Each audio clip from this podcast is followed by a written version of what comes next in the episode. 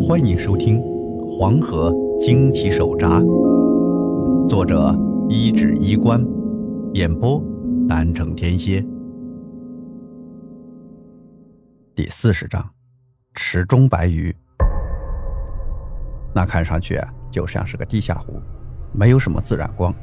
我用手电照着水面，看到一条条金色的鱼在水里游动，鱼鳞反映着光芒。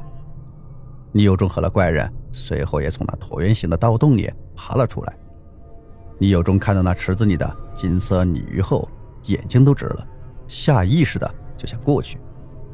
我心里也是同样惊讶，但是我记得吴大汉一开始说的是，连忙拉住李有忠说：“你他妈的不要命了，先看看再说。”李有忠嘟囔着说：“不就几条鱼吗？还能比刚刚那个草脏鬼更厉害不成？”我告诉你，张家店那七个人的死和这种金色的鲤鱼脱不开关系。我瞪着他，拉着他不让他过去，然后用手电照着水面，发现那水面波光粼粼，表面的水层很清澈，底下沉淀着厚厚的黄沙，再往下就看不清楚了。这似乎与黄河相连，我更多注意力还是放在那些游弋的鱼的上面。仔细看，那些鱼跟普通的黄河鲤鱼其实长得很像，只是它们的眼睛似乎已经退化了，本身也不是真的金黄色，鱼鳞是那种有些半透明的白色。正是这种特殊的鱼鳞反射的灯光，让它们看上去就像是金灿灿的一样。这是些盲鱼，我有些吃惊，原本对鲸鱼的那种忌惮。被现实的真相冲散，这些鱼的特征显然是那种常年生活在不见天日环境中造成的，通常都是世代生活在幽深山洞或者是地下暗河中，视觉和本身色素发生了退化。这种鱼在外界是很少见的，在暗无天日的地洞暗河中缺少大型动物，它们对人这种大型生物靠近也缺乏本能的警惕。为了证实我心中的想法，我故意小心翼翼地在水池边俯下身来，伸手浸入水里。水很冷，冰冷刺骨，但可以感觉到水流是活的。果然，那些鱼只在我手放进水里的时候惊动了一下，然后就像吴大汉描述的那一样，它们恢复平静之后，又开始自顾自地游动，有些甚至像故意挑逗一样。凑到我的手边，而只要我一有动作，他们立即就会游开，动作很快。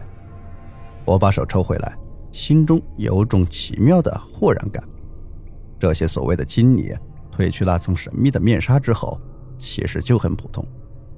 再加上怪人对器具尸体进行检查之后得出的结论，死因存疑，整个事件开始变得清晰。黄河断水之后。黄河底下错综复杂的水网中，就有一池未干而出现了这些地下生存的盲鱼。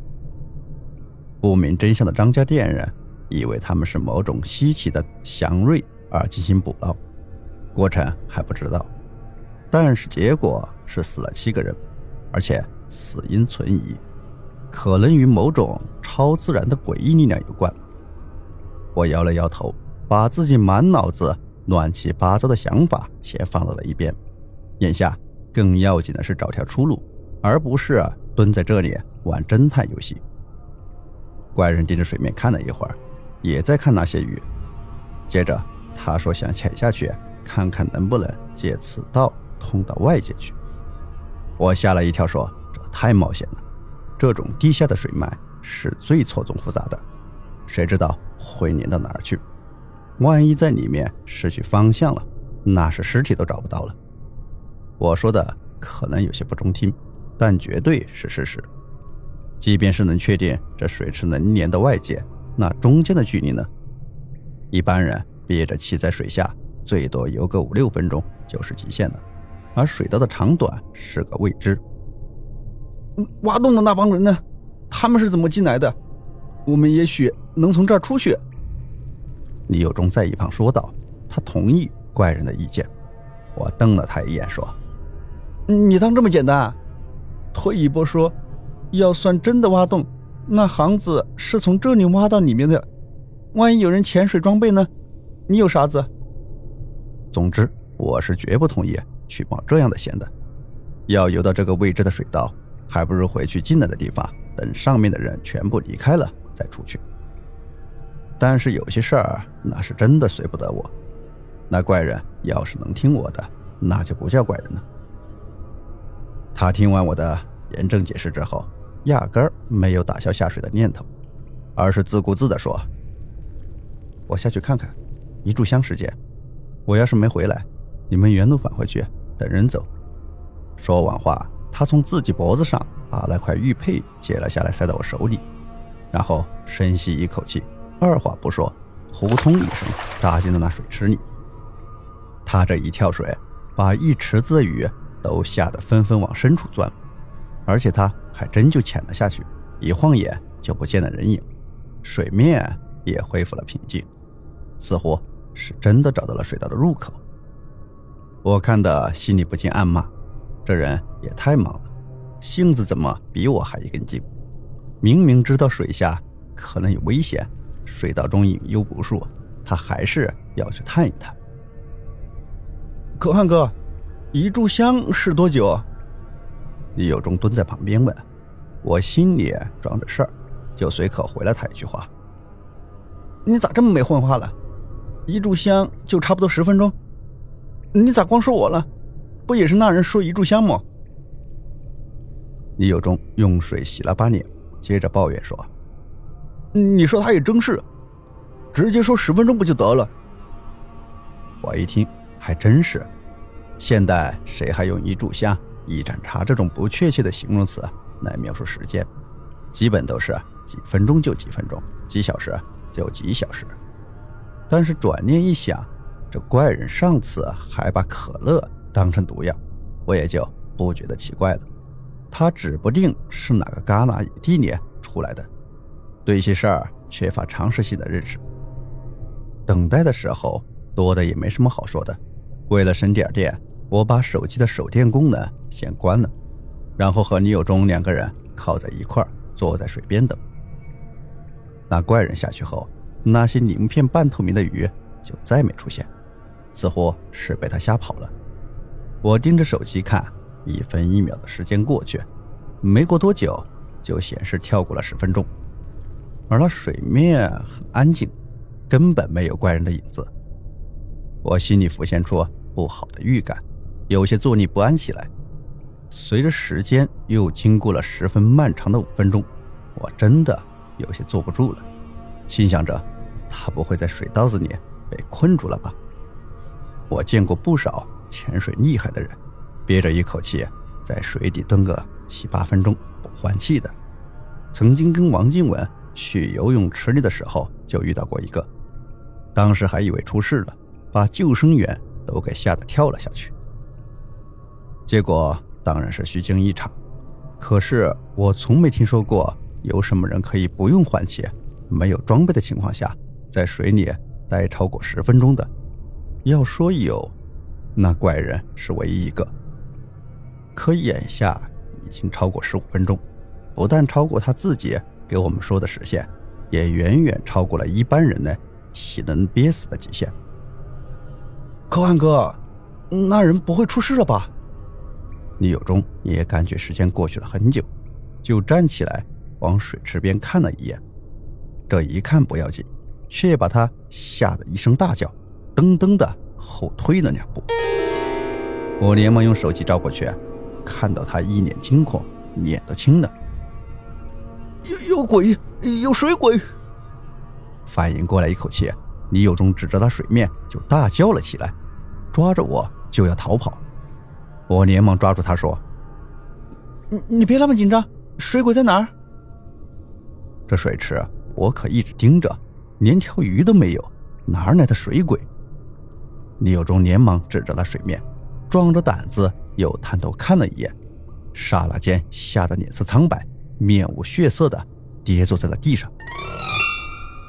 真有个女人在那水里，我我看到她睁眼了。我看他的反应可不像是在开玩笑，于是也将信将疑的转到他那个角度往水池里看去。这不看不要紧，从这个角度往下一看，我竟然看到水中有几道人影在水底下划过，白惨惨的，令人发毛。我后脑勺的头发瞬间都炸了。李有忠看到的什么女人我不知道，可是我看到的，这可太吓人了。在水面底下，好像有几个人影在缓缓划过，黑发披散，像是人形，又似乎有些鱼鳞似的东西覆盖着体表，看得我一阵心惊肉跳。这他妈是什么鬼东西？我原本只当这水池挺普通的，全然没想到，居然会有这么邪宗诡异的一幕。那水底下居然有好几个。不知男女、似人非人的身影在缓缓沉浮，他们的身体都很僵直，一身烂了多处的麻衣，披头散发的在水里，很吓人，就像水鬼一样。我看到他们在缓缓下沉，那感觉就诡异的难以形容。本来就不清澈的水面变得更为浑浊。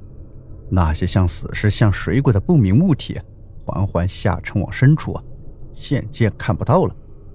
而神奇的是，那些鲤鱼又从地下浮了上来，在灯光照耀下，显得十分美丽的金色。那种金色很明亮，仿佛它们真的是由黄金浇筑。不明真相的人可能会立即动心去捕捞它们。然而，看到刚刚那一幕的我和李有忠。第一反应是你这湖有多远躲多远，心里都是一阵莫名的寒意。此时再看那些锦鲤，它们的游动和行为似乎不再纯粹，简直像极了故意勾引人去抓它们似的。我不知道如果下水后潜深的往下会怎么样，我也不想知道。看到那些水下的人影后，那种未知的恐惧感由心里生出来。就让人浑身发麻的感到抗拒和惊悚。我想到那个怪人，心里顿时咯噔了一声，不安更为剧烈。他潜下去那么久，难道已经成为了他们的一员？